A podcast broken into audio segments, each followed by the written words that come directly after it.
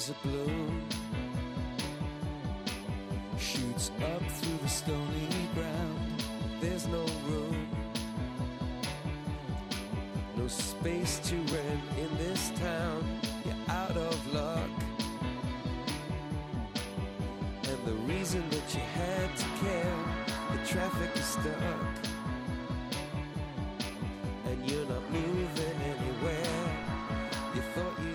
Comienza en Radio María Sexto Continente con el obispo de San Sebastián, Monseñor José Ignacio Munilla.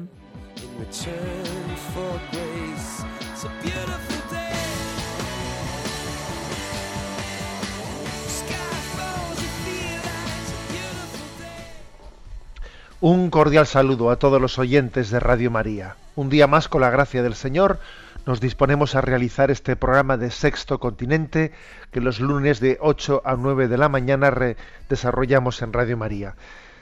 Si el lunes anterior comenzábamos encomendando el viaje apostólico que iniciaba el Santo Padre, pues en esta ocasión comenzamos el programa recogiéndolo. Está de vuelo de regreso.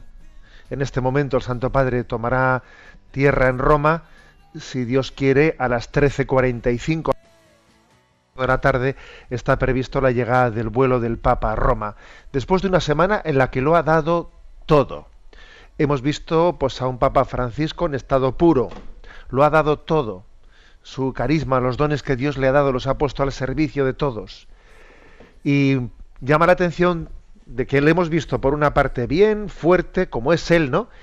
Y también al mismo tiempo, pues hemos sido testigos de que él ha tenido sus pequeños desahogos en los que se le ha, se le ha oído decir no puedo más. Eh, lo ha dado todo, pero también se ha percibido que estaba exhausto en más de una ocasión. Es curioso. ¿eh?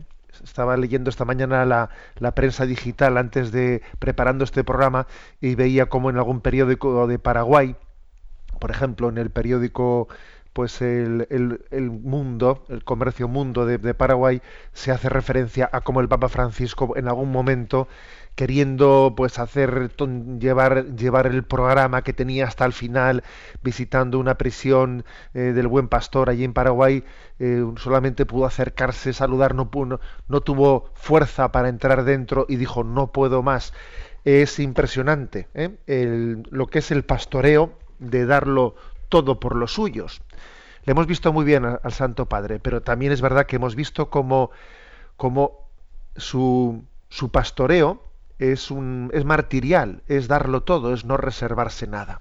Si Dios quiere tendremos oportunidad también de, extraer, de desgranar. Eh, muchas cosas que en este eh, que en este viaje el Santo Padre pues, ha propuesto para la reflexión del pueblo de Dios. Tendremos ocasión también en programas próximos de hacerlo.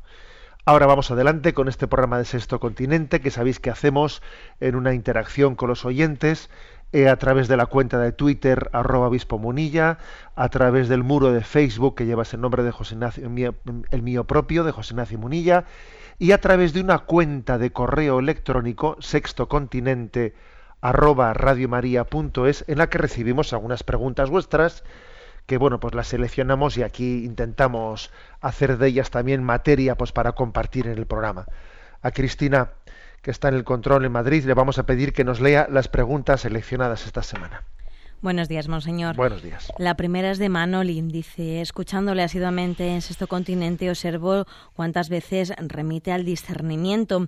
Siendo tan importante el discernimiento para ir por los caminos del Señor, ¿no podría darnos algunos consejos para aprender a discernir? Muchas gracias. Bueno, es un tema que de una u otra manera pues, pues ha ido saliendo muchas veces, ¿no? ¿Cómo discernir? ¿Cómo conocer la voluntad de Dios? A ver, algunos consejos, eh, digamos, básicos, ¿no? Lo primero, obviamente, por el cumplimiento de los mandamientos de Dios. Es claro que los mandamientos de la ley de Dios nos muestran la voluntad de Dios para todos, para todos y siempre. ¿eh? Luego, luego ahí el discernimiento es fiarse de la ley de Dios, de los mandamientos de la ley de Dios. Si algo es contrario a los mandamientos de la ley de Dios, a ver, eh, no te engañes. Eh, Dios quiere esto y no lo otro.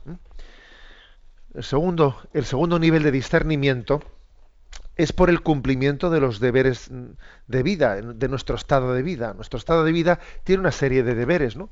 Pues como pues un servidor como obispo, como sacerdote. A ver, de, mí se espera esto y esto, ¿no? Y de un padre de familia y de un y de un trabajador. O sea, tenemos unos deberes de Estado y discernir la voluntad de Dios es ser fieles a esos deberes de Estado. La religiosa como religiosa, el hijo como hijo, etcétera. ¿eh? En tercer lugar, otro nivel de discernimiento de la voluntad de Dios es a través de la obediencia y de la docilidad. Ahí pues dependiendo de nuestros estados de vida, Dios ha puesto junto a nosotros personas a las que les ha dotado de una, de una autoridad. Luego el discernimiento también pasa por esa, ¿eh? por esa docilidad, por esa obediencia. La famosa expresión de que el que obedece no se equivoca ayuda mucho al discernimiento. ¿eh? En cuarto lugar, estudiar las motivaciones y las consecuencias de una decisión. que me, esto me lo habéis escuchado también muchas veces, ¿no? ¿Qué me mueve a tomar esta decisión o su contraria? ¿Y qué consecuencias previsibles tiene eh, pues una decisión o su contraria? en, el fondo es discernir, discernir también naturalmente, ¿no? Por las, digamos, los movimientos, las causas y las consecuencias naturales, ¿no?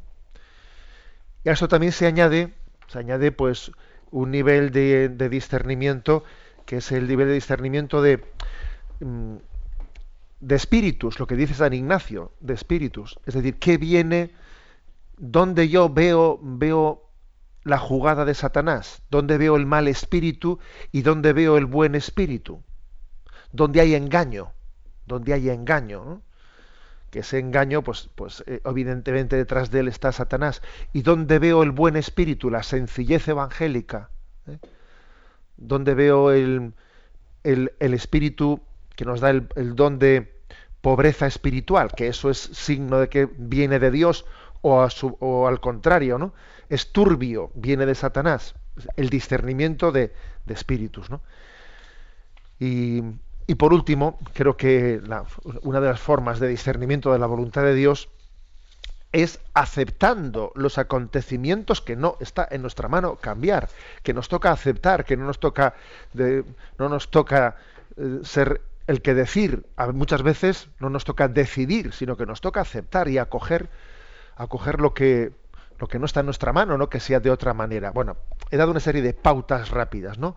Una serie de pautas rápidas, pero ciertamente el discernimiento, en el conocimiento de la voluntad de Dios, en abrazar la voluntad de Dios y en ser obediente a ella, es un tema clave, clave en la vida espiritual, ¿eh? porque la, meta de nuestra vida no, eh, es una autorrealización, sino que nuestra realización pasa por conocer la voluntad de Dios, por abrazarla y por ser obediente a ella. Adelante, Cristina, con la segunda pregunta seleccionada. Juan María dice, he escuchado una conferencia suya en la que afirma una sentencia o expresión que no entiendo. Se trata de la siguiente. Lo contrario de una equivocación no siempre es un acierto. ¿La podría explicar con algunos ejemplos concretos?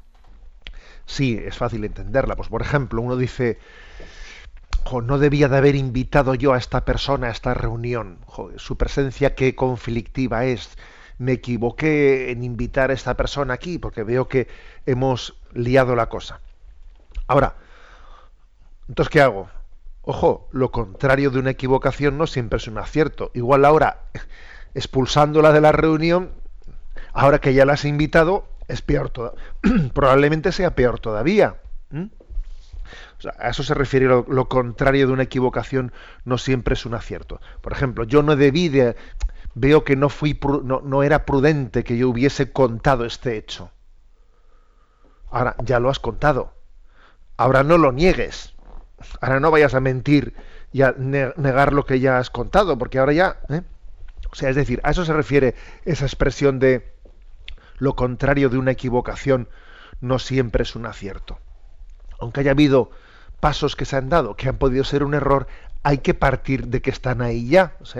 digamos que el buen jugador, pero habéis escuchado muchas veces, el buen jugador de fútbol no es el que chuta muy bien, muy bien el balón, pero cuando está quietecito y puesto encima de un puntito de penalti, no, sino que el buen jugador de fútbol tiene que pegarle al balón según venga y, y viene a veces de maneras muy complicadas y, no previsibles, ¿no? Pero siempre partiendo del lugar en el que estamos, ¿no?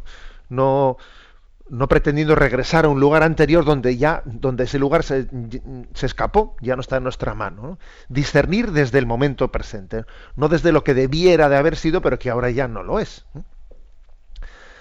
Adelante con la siguiente consulta.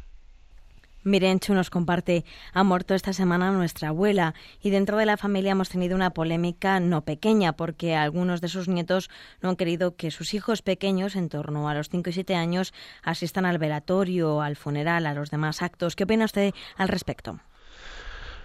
Bueno, pues yo creo que eso, es, que, eso que plantea Mirenchu, ¿no? Pues eh, es una es una de esos, de esos retratos reales de lo que ocurre en nuestra sociedad que no sabemos muy bien qué hacer con la muerte, ni cómo dar, ni cómo expresarla, presentarla ¿no? a, nuestros, eh, a nuestros jóvenes, a nuestros adolescentes, a nuestros niños.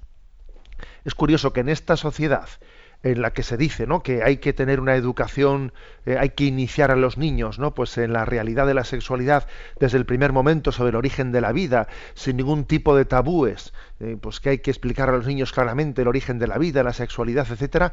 Sí, sí, eh, en eso se, nos, nos prodigamos de esa manera y sin embargo ocultamos el hecho de en, gran manera, no, el niño no vamos a herir su sensibilidad, no, que no vaya al funeral, que no vea, que no vea la caja del difunto, que no vea no sé qué.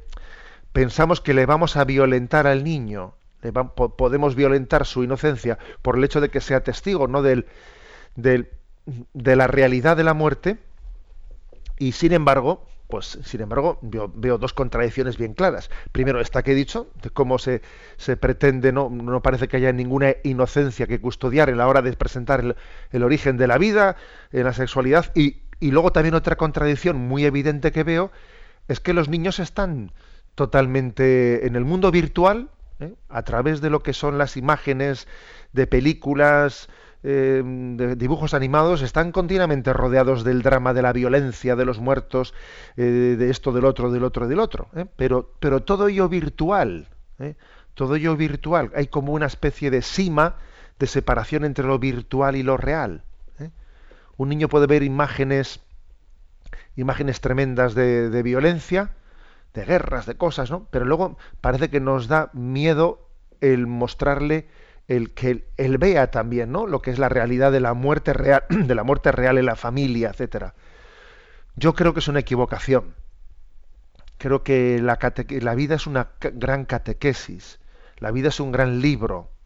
La vida es un libro y no tenemos que arrancarle páginas para que las nuevas generaciones vivan de espaldas a la realidad. ¿Eh? El que un niño sea educado viendo también como el abuelo está enfermo, vamos a rezar por él. Eh, eh, tiene, vamos a rezar por él porque ha dicho el médico que es posible que pueda morir. O sea, que a un niño no se le oculte todos esos datos, sino que se, se le prepare eh, y desde la fe se le dé una perspectiva, me parece clave. Lo que ocurre es que cuando la sociedad pierde la fe, pierde o la oscurece o la vuelve secundaria, secundaria, hay muchos misterios como el de la muerte y el de la enfermedad que no sabemos muy bien cómo presentarlos. Adelante Cristina con la siguiente pregunta. La siguiente pregunta es de Mireia. Dice, soy una estudiante de psicología y al comprobar cómo en nuestra sociedad se balancea entre la desesperación y la presunción, me pregunto cuál de esos dos sentimientos es el que refleja con más verdad el estado interior del hombre y la mujer de nuestros días. Bueno, mi opinión desde luego es, clara, ¿no? Dice Mireya, eh, parece como que la imagen del hombre, ¿no? Del hombre y, de la mujer modernos, ¿no? Está como permutando, está como balanceándose entre la desesperación y la presunción, ¿no? O, el autodesprecio, o, me parece que me como el mundo. ¿Cuál, cuál, es, ¿Cuál es la imagen real del hombre, ¿no? Esa imagen de autodesprecio, de de falta de autoestima o esa imagen de ir sobrado de, de, ser un eh, de ser un chulo para entendernos ¿Cuál de, cuál de las dos son la imagen real La verdad es que las, las dos cosas se dan, en- se dan en, las mismas personas y y el mismo retrato de la sociedad, pero yo creo, yo creo que es más real la primera que la segunda. Creo que el sentimiento más generalizado es el de inferioridad. Eh, sí, es el de inferioridad.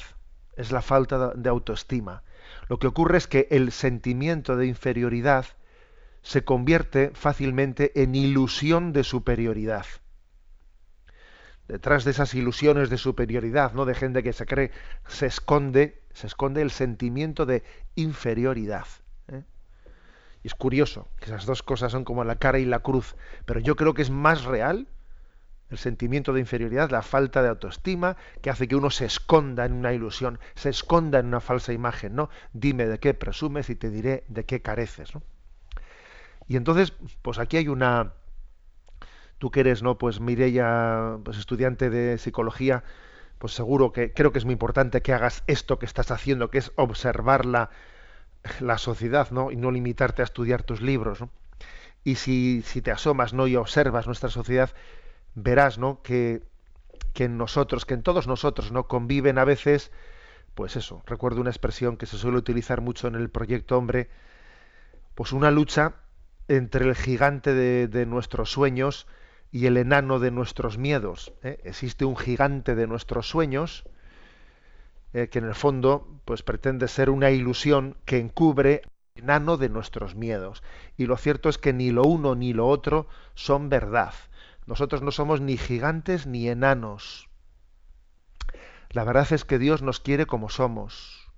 Nos quiere como somos y aunque nos sueña distintos, ¿eh? Pero Dios nos quiere como somos. Y no es verdad, ¿no? O sea, hay que estar continuamente rechazando esas, esas, eh, esas tentaciones de, de sentirse el gigante o sentirse el enano. No soy ni el gigante ni soy el enano. ¿eh? O sea, hay que tener una disciplina interior de rechazo de complejos de inferioridad y de rechazo de ilusiones de superioridad. ¿no? Es que en el fondo es una, una lucha interna importante ¿eh? y creo que es básico no pues el, el vivir en presencia de Dios para que nuestra autoestima pues nazca de, de ser hijos ¿eh? porque creo que ser hijo es lo que nos configura hijos de Dios Padre y también pues nuestra pues nuestra eh, identidad familiar ¿eh? a imagen y semejanza de esa filiación divina la última de las preguntas Cristina Un oyente anónimo comparte, estoy un poco rebotado con Dios porque me cuesta aceptar que la voluntad de Dios siempre pase por ver dinamitados nuestros proyectos, pero en la práctica tengo la sensación de que casi siempre es así, nuestros planes no se cumplen nunca. ¿Por qué tiene que ser esto así? Bueno, vamos a ver. Lo cierto es que nuestro oyente anónimo tiene, eh, pues tiene razón en, en la descripción. Yo creo que lo que no tiene razón es en la valoración, pero en la descripción sí tiene razón. O sea, es decir, casi. Además es que la propia Sagrada Escritura lo dice. Mis caminos no son vuestros caminos, ¿no? Vuestros pensamientos no son los míos. Hay una especie como de cierta lucha entre las formas que tenemos nosotros de ver las cosas y cómo Dios ve las cosas, ¿no? Y hay una especie de, lucha. Yo creo que la clave está en que nos demos cuenta de que tenemos un problema de, de visión corta de la realidad.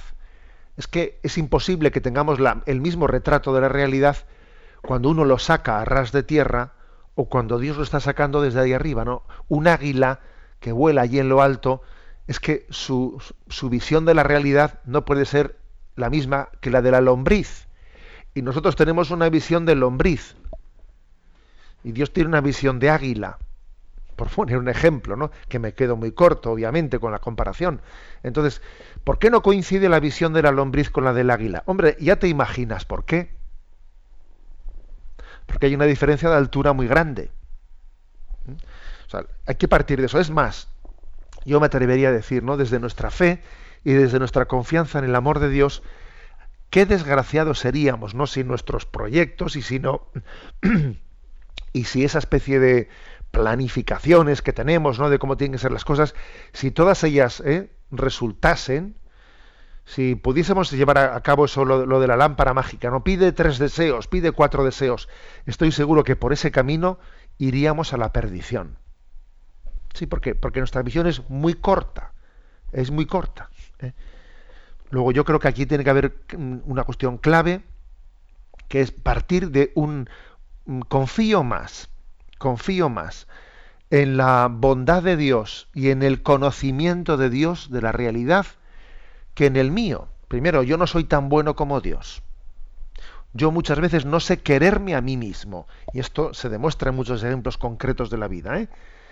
Sí, que nos queremos, pero muchas veces no nos queremos bien.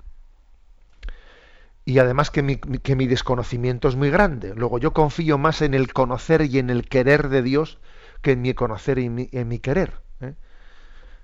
Decía nuestro querido Papa Francisco, siendo arzobispo de Buenos Aires, ¿no?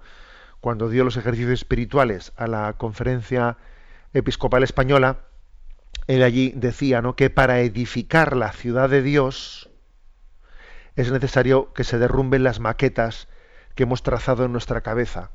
A ver, para construir la ciudad de Dios hay que derribar las maquetas falsas, porque es como un arquitecto que, eh, pues que hizo unas maquetas en una primera fase, en una primera fase de su, de su vida, en la, que, en la que era un arquitecto muy maduro, y entonces tiene unas maquetas ahí. A ver, las maquetas tienen un problema y es que son de cartón y el cartón se queda pues se queda disecado.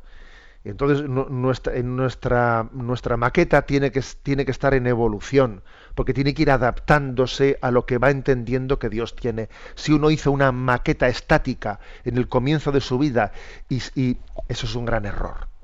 ¿eh? Hay que derribar las maquetas que hemos hecho de cartón, de cartón piedra, para poder construir la ciudad de Dios. O sea, tener siempre una especie de conexión online ¿eh? entre mis planes y los suyos, y siempre adecuándolos, siempre actualizándolos, ¿no? Siempre diciendo, pues esto aquí hay una, señal de que las cosas son de esta manera, yo lo acepto, lo acojo, ¿eh? lo busco, ¿no? Lo abrazo confiar en Dios, ¿eh? confiar en su conocimiento, en el Dios, Dios es omnisciente, Dios lo conoce en profundidad la realidad y además Dios es infinitamente bondadoso. ¿eh? Creo que esa, esa, doble confianza es la que tiene que superar ese agobio, ¿no? ese cierto rebote del que nos habla el oyente. Bueno, pues hasta aquí hemos llegado en la, en la atención a las preguntas de los oyentes y bueno, pues tenemos, tenemos dentro de tres días la celebración de la Virgen del Carmen. ¿eh? Un día sé que muchos de vosotros estáis también pues rezando la novena, preparando con la novena el día de la Virgen del Carmen. Vamos a escuchar eh, ahora la salve marinera que se va a ser cantada en tantos lugares, una salve preciosa también que la leo brevemente en su letra. Salve, estrella de los mares, de los mares iris de eterna aventura. Salve, oh fénix de hermosura, Madre del divino amor. De tu pueblo a los pesares tu clemencia de consuelo, fervoroso llegue al cielo hasta ti nuestro clamor. Salve, estrella de los mares, sí, fervoroso llegue al cielo hasta ti nuestro clamor. Salve, estrella de los mares, salve. Nos preparamos para celebrar así esta fiesta de la Virgen del Carmen. Thank you.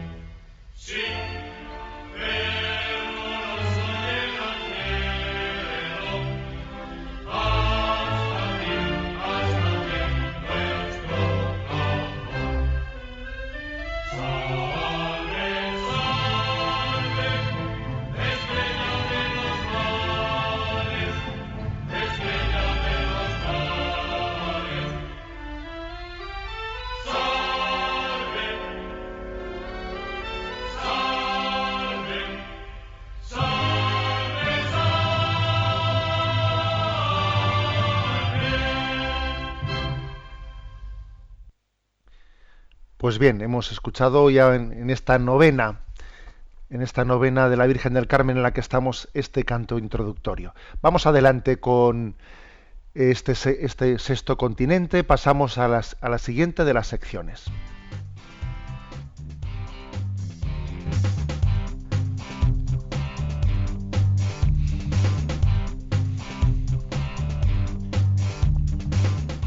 Repasando las redes.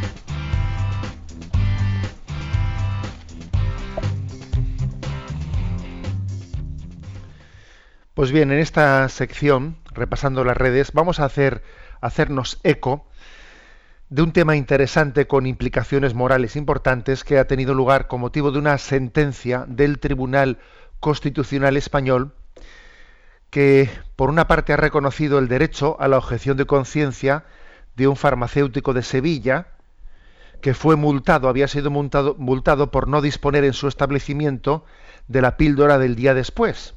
¿Eh? Él había hecho objeción de conciencia y le habían multado la Junta de Andalucía, ¿no? Y ahora finalmente el Tribunal Constitucional le ha dado la razón a ese, a ese farmacéutico. Y en cambio, esa sentencia del tribunal rechaza otorgarle el amparo a este farmacéutico porque también se había negado a vender preservativos. El demandante pues era cotitular de una farmacia en Sevilla, eh, la sanción era del año 2008 le habían multado con 3.300 euros.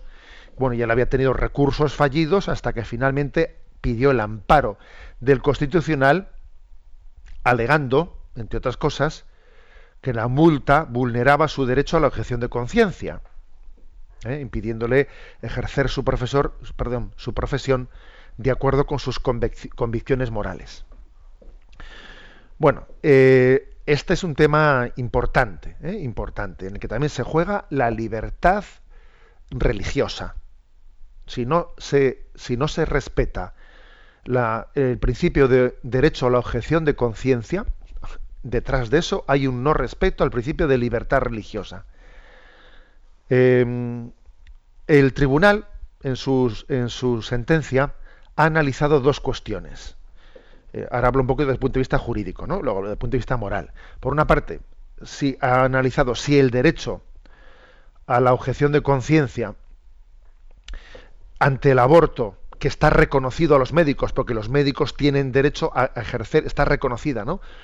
en algunas sentencias previas, que los, que los médicos tienen derecho a hacer objeción de conciencia y no realizar abortos. Bueno, esto también es trasladable a un farmacéutico que va a dispensar la píldora del día después y que existe, ¿no? Existe obviamente también la posibilidad de que la píldora del día después tenga un, efecto abortivo. No lo tendrá siempre, pero lo puede tener. ¿eh? Puede hacer que un óvulo ya fecundado, sea un embrión, no se implante y por lo tanto es un aborto. El tribunal ha dicho, ¿se puede aplicar ese, ese derecho a la objeción de conciencia que se le reconoce a un médico para no abortar en, una, en un quirófano? ¿Se le puede reconocer también al farmacéutico para no dispensar él en su farmacia esa, esa pastilla. Ese ha sido eh, eh, la primera cuestión que el tribunal ha estudiado. Y la segunda cuestión es si la negativa del farmacéutico a dispensar esa pastilla entra en colisión con el supuesto derecho a la mujer, a la salud reproductiva, sexual, etcétera, etcétera, que ya sabemos eh, qué tipo de discursos se gastan hoy en día.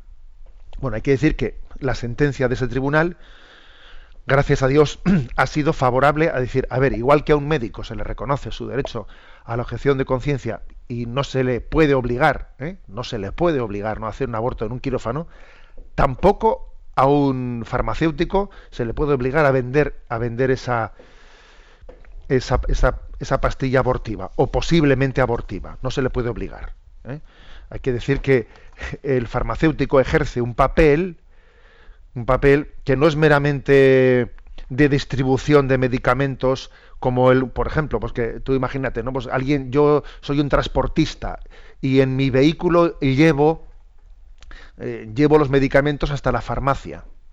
Pero bueno, me, limito a ser un distribuidor. Yo no tengo, digamos, no sé, no, participo, no participo formalmente, ¿no? De, de, lo que supone vender los medicamentos que yo estoy transportando en, en, mi, en mi, vehículo. Pero es que el caso del farmacéutico es distinto. ¿eh? El, farmacéutico no es un mero distribuidor, sino que cuando un farmacéutico pone en manos de su cliente un fármaco, está asumiendo la responsabilidad de proporcionarle un medio que contribuya a su salud. Y tiene que actuar en conciencia. ¿Cuántas veces se dice, consulte a su farmacéutico? Nos dicen eso, ¿no? Bueno, oiga, pues si, si es consulte a su farmacéutico, es porque entendemos que el farmacéutico no es un mero distribuidor, sino que él también está teniendo un criterio, tiene una responsabilidad en el criterio. Y si, y si por lo tanto es eh, un supuesto fármaco es contrario al criterio ético de él, respétele su conciencia. Porque entonces es falso eso de consulte con su farmacéutico. Ya, consulte cuando a mí me interesa que consulte. Y cuando no, es un mero distribuidor y no tiene nada que decir el farmacéutico, ¿no? Bueno, esto en primer lugar. ¿eh? Creo que se ha reconocido que el farmacéutico no es un mero distribuidor, sino que sino que tiene un criterio, un criterio terapéutico.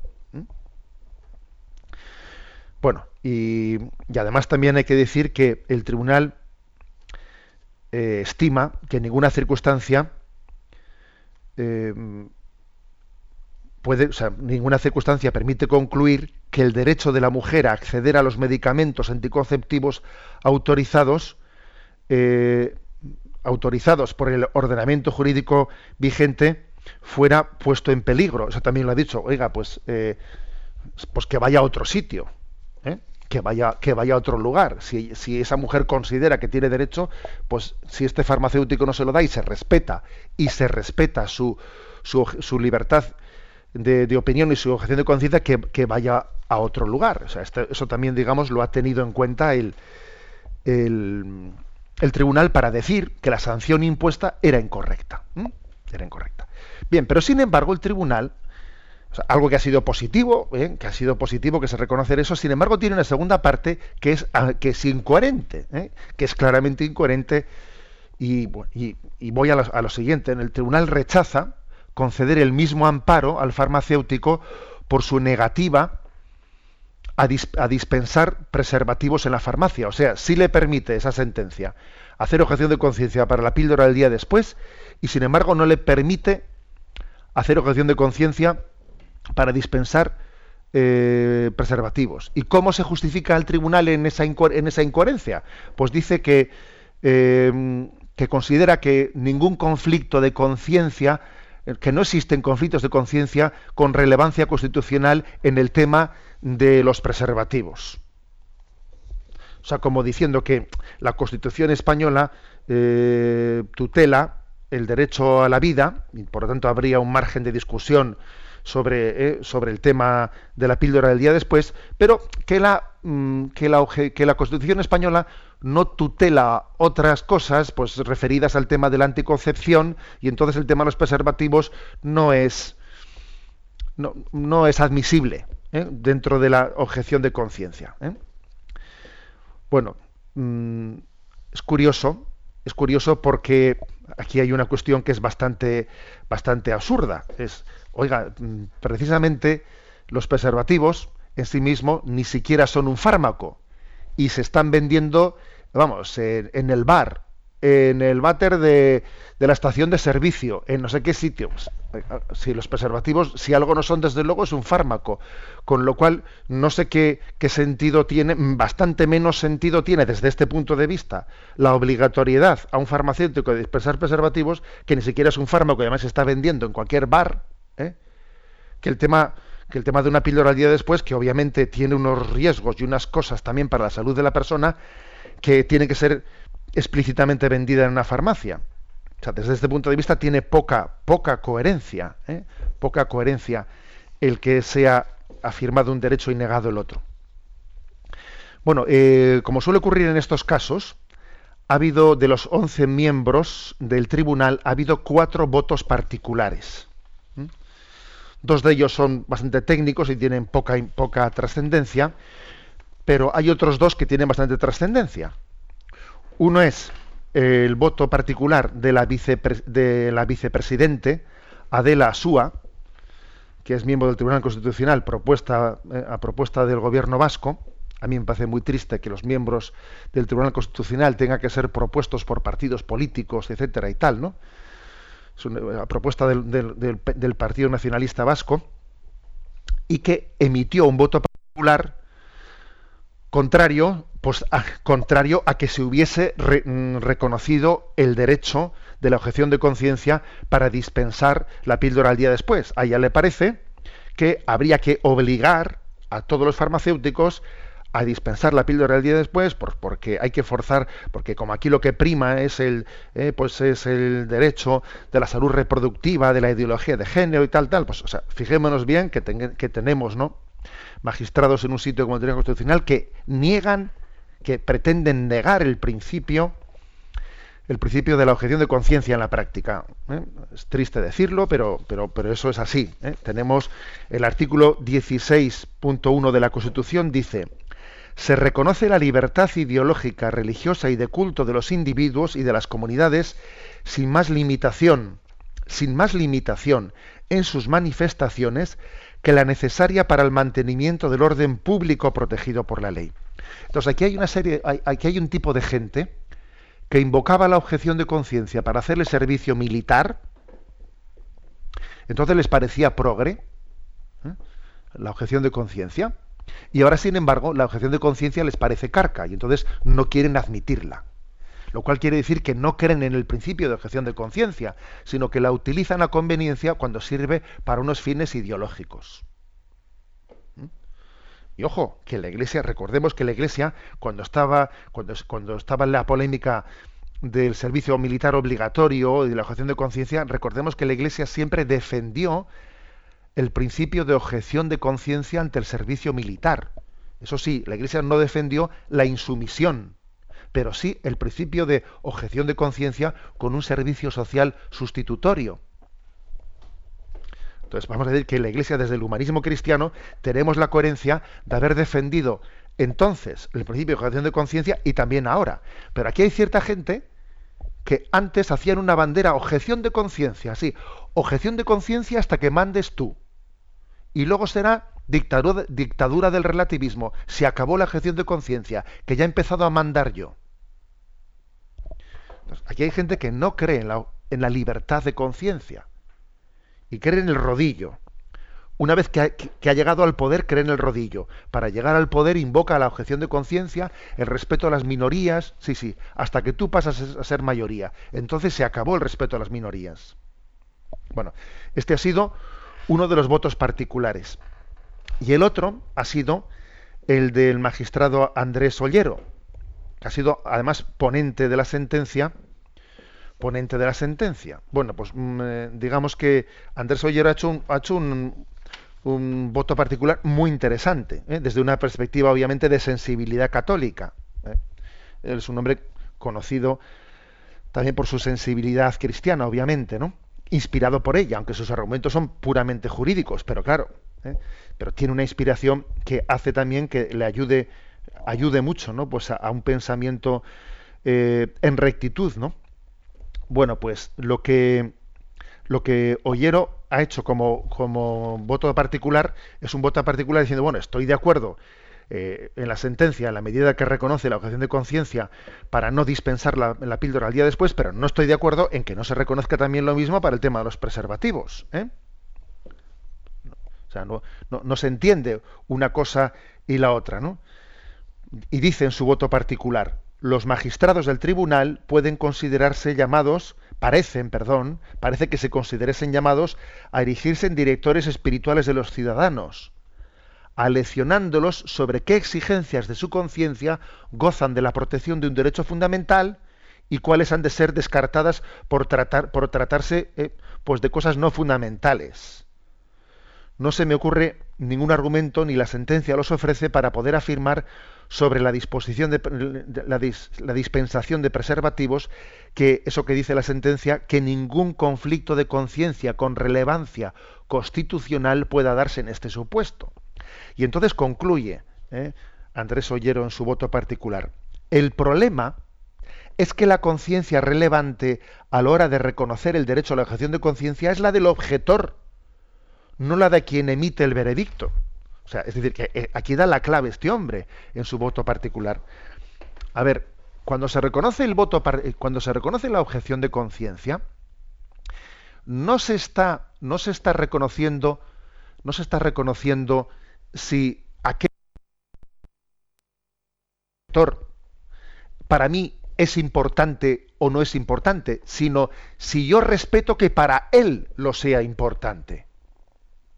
Yo no estoy juzgando la conciencia del otro, estoy respetando su conciencia, estoy respetando la objeción de conciencia. Entonces, esta es la clave. Por esto dice aquí, ¿no? Pues eh, Andrés Ollero termina diciendo, el problema es que la conciencia relevante, a la que se refiere en su sentencia el Tribunal Constitucional, tiene que ser la del objetor, no la, de, no la del Tribunal Constitucional, porque el Tribunal dice, bueno, lo de la píldora al día después nos parece relevante, lo de los preservativos no nos parece relevante, pero perdonad, señores jueces, perdonen ustedes, es que de lo que se trata en una sentencia del derecho a la libertad de conciencia no es que a ustedes les parezca relevante o no relevante, sino que le parezca relevante al objetor y respetamos su conciencia, no la de ustedes.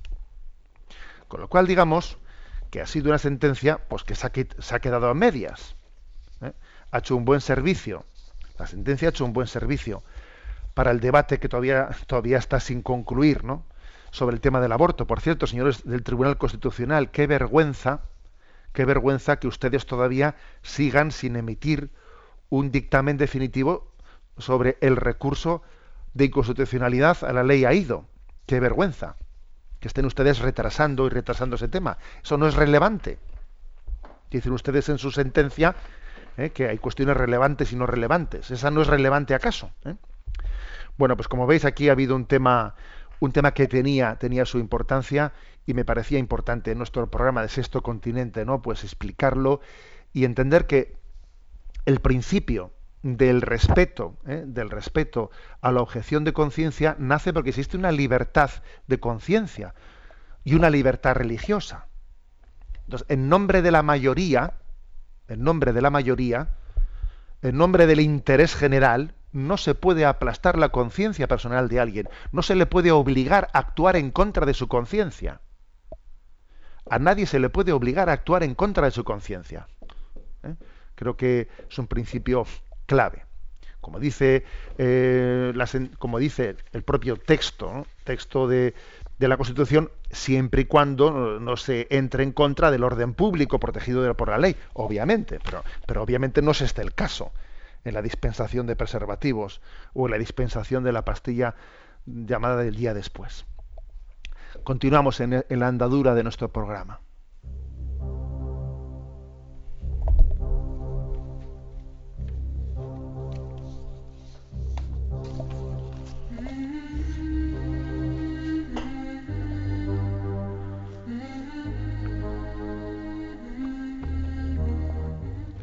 Viento y el mar le obedecen.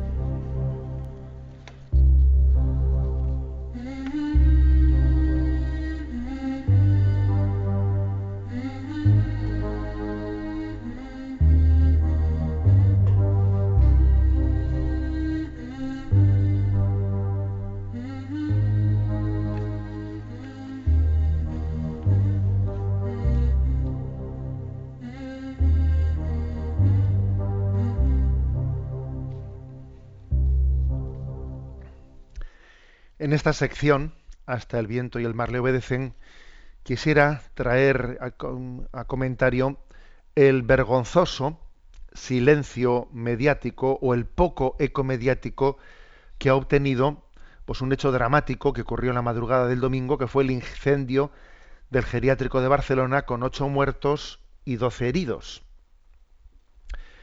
Y mm, aparte de rezar por el pedir a todos, ¿no? la oración por el eterno descanso de estas personas fallecidas, de estos ancianos en ese geriátrico y pedir a Dios el restablecimiento de los heridos, etcétera, me parece mm, significativo el poco eco mediático que este hecho ha tenido. Mirad a ver eh, qué periódicos han tenido, las, eh, lo han llevado a portada. Y fijaros que estos días no había muchos temas así, ¿eh?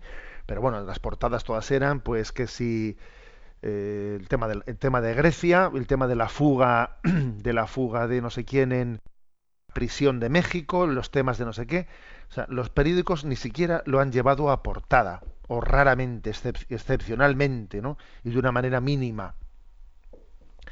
Y ese, ¿qué hubiese, qué eco hubiese tenido si, si esta tragedia en vez de ser unos ancianos, pues hubiesen sido unos jóvenes.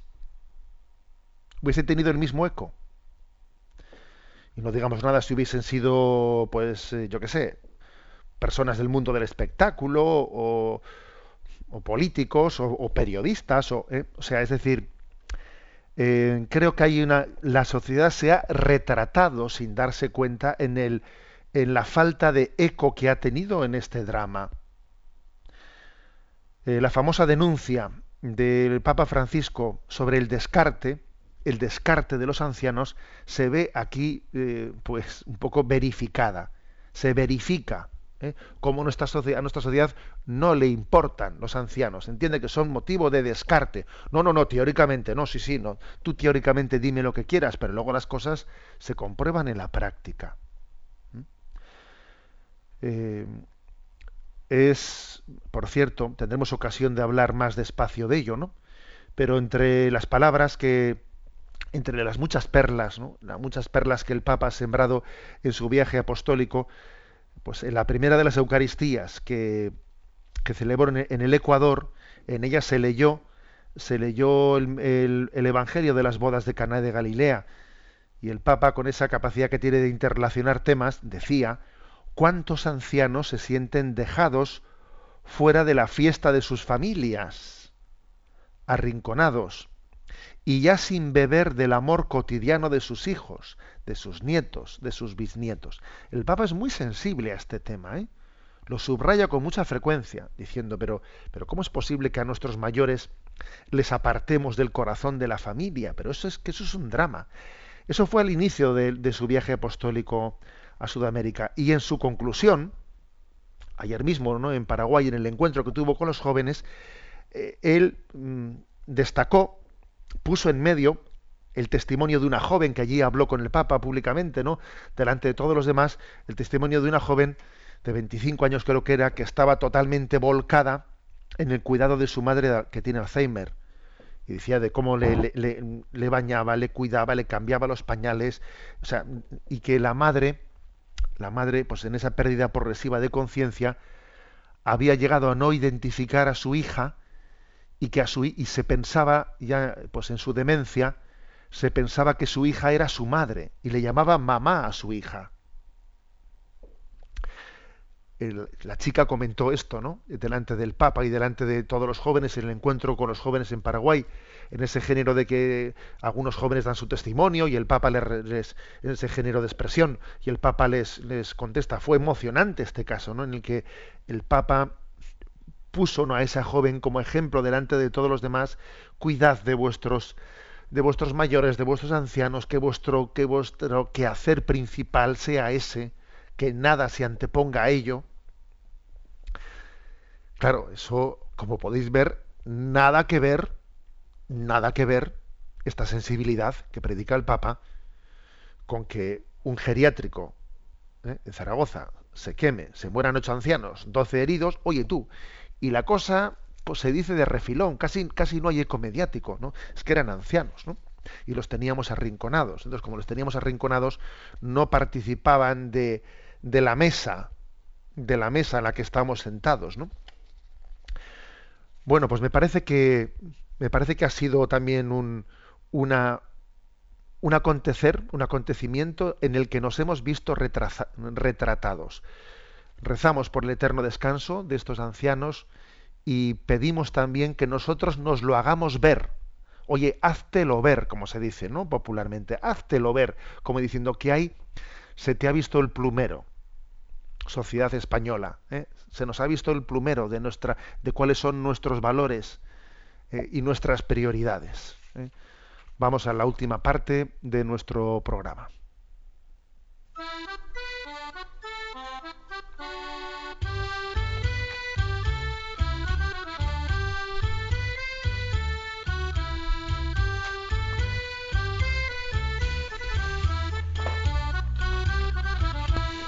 Una gota en el océano.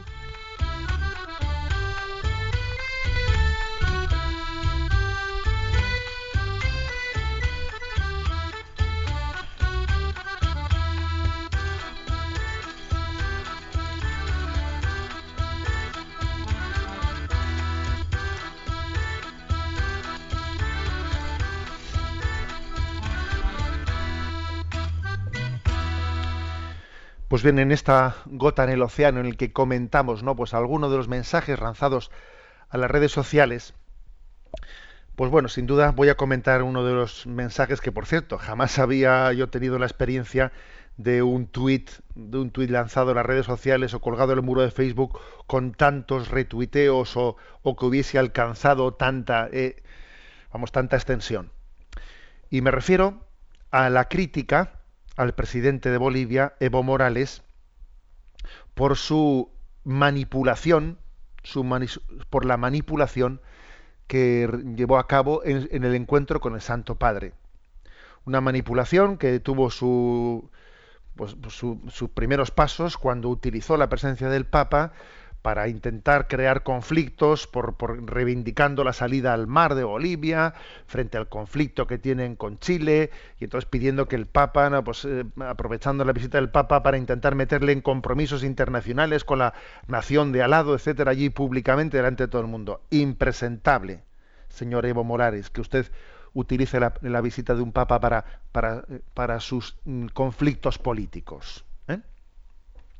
Pero ya el colmo fue que cuando el Papa pues le recibió, cuando mejor dicho, eh, pues Evo Morales recibe al Papa pues en su en su casa, en su despacho le entrega unos regalos y uno de los regalos es un Cristo crucificado, pero el Cristo crucificado en vez de estar crucificado en un madero, está crucificado en una hoz y un martillo.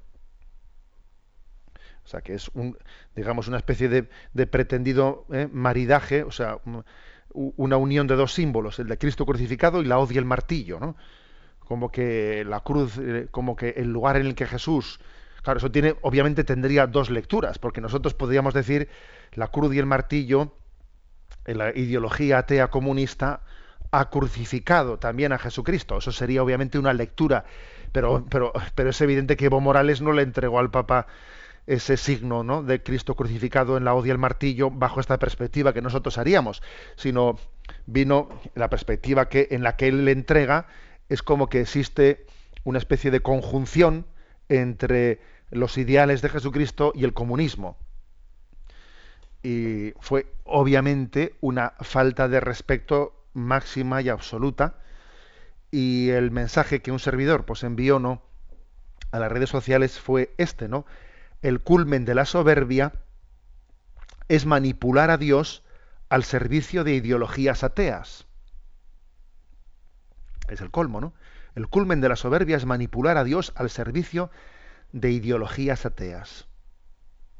Hoy una vez más, no pues Cristo crucificado, Cristo crucificado también, ¿no? ¿Os imagináis? También, también, ¿eh?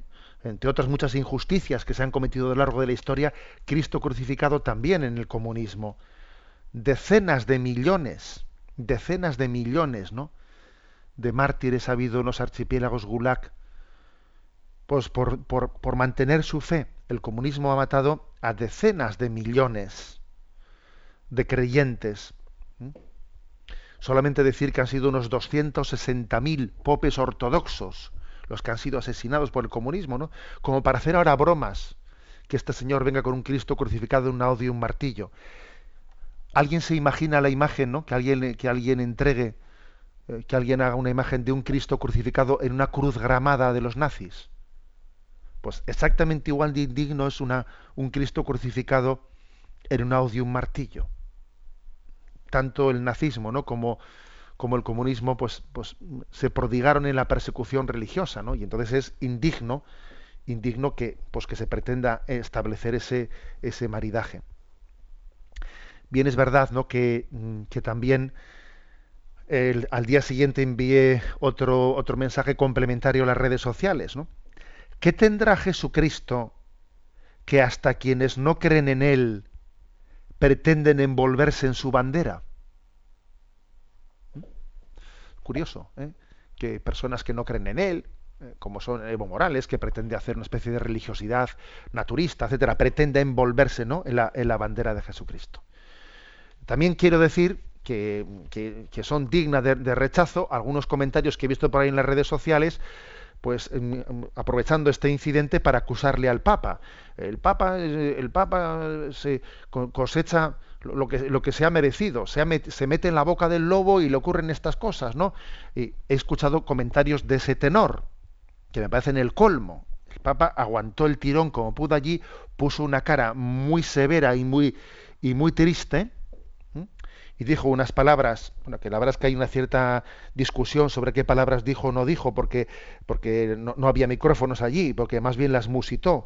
Eso no está bien, o, no eh, los medios han recogido esa palabra dicha por el Papa, pero eso no está claro para no crear un incidente diplomático, pues el Papa ha silenciado, ha dejado los regalos que recibió, los ha dejado en Bolivia y no se los, no se los ha llevado al Vaticano, que también es un signo bastante clarito, el no haberse querido llevar al Vaticano ese regalo que le dieron, lo ha dejado allí.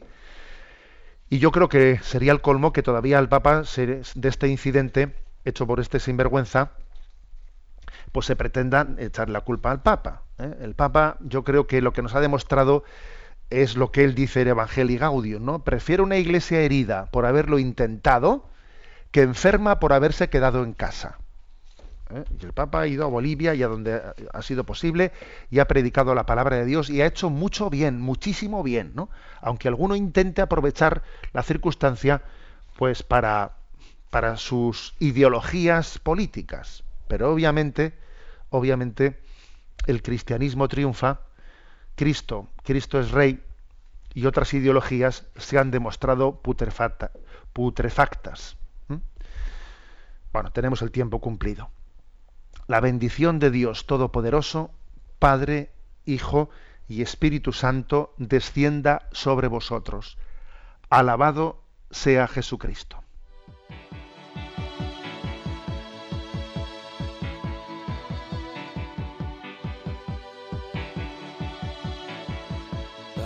Is a balloon shoots up through the stony ground. There's no room, no space to rent in this town. You're out of luck, and the reason that you had to care, the traffic is stuck, and you're not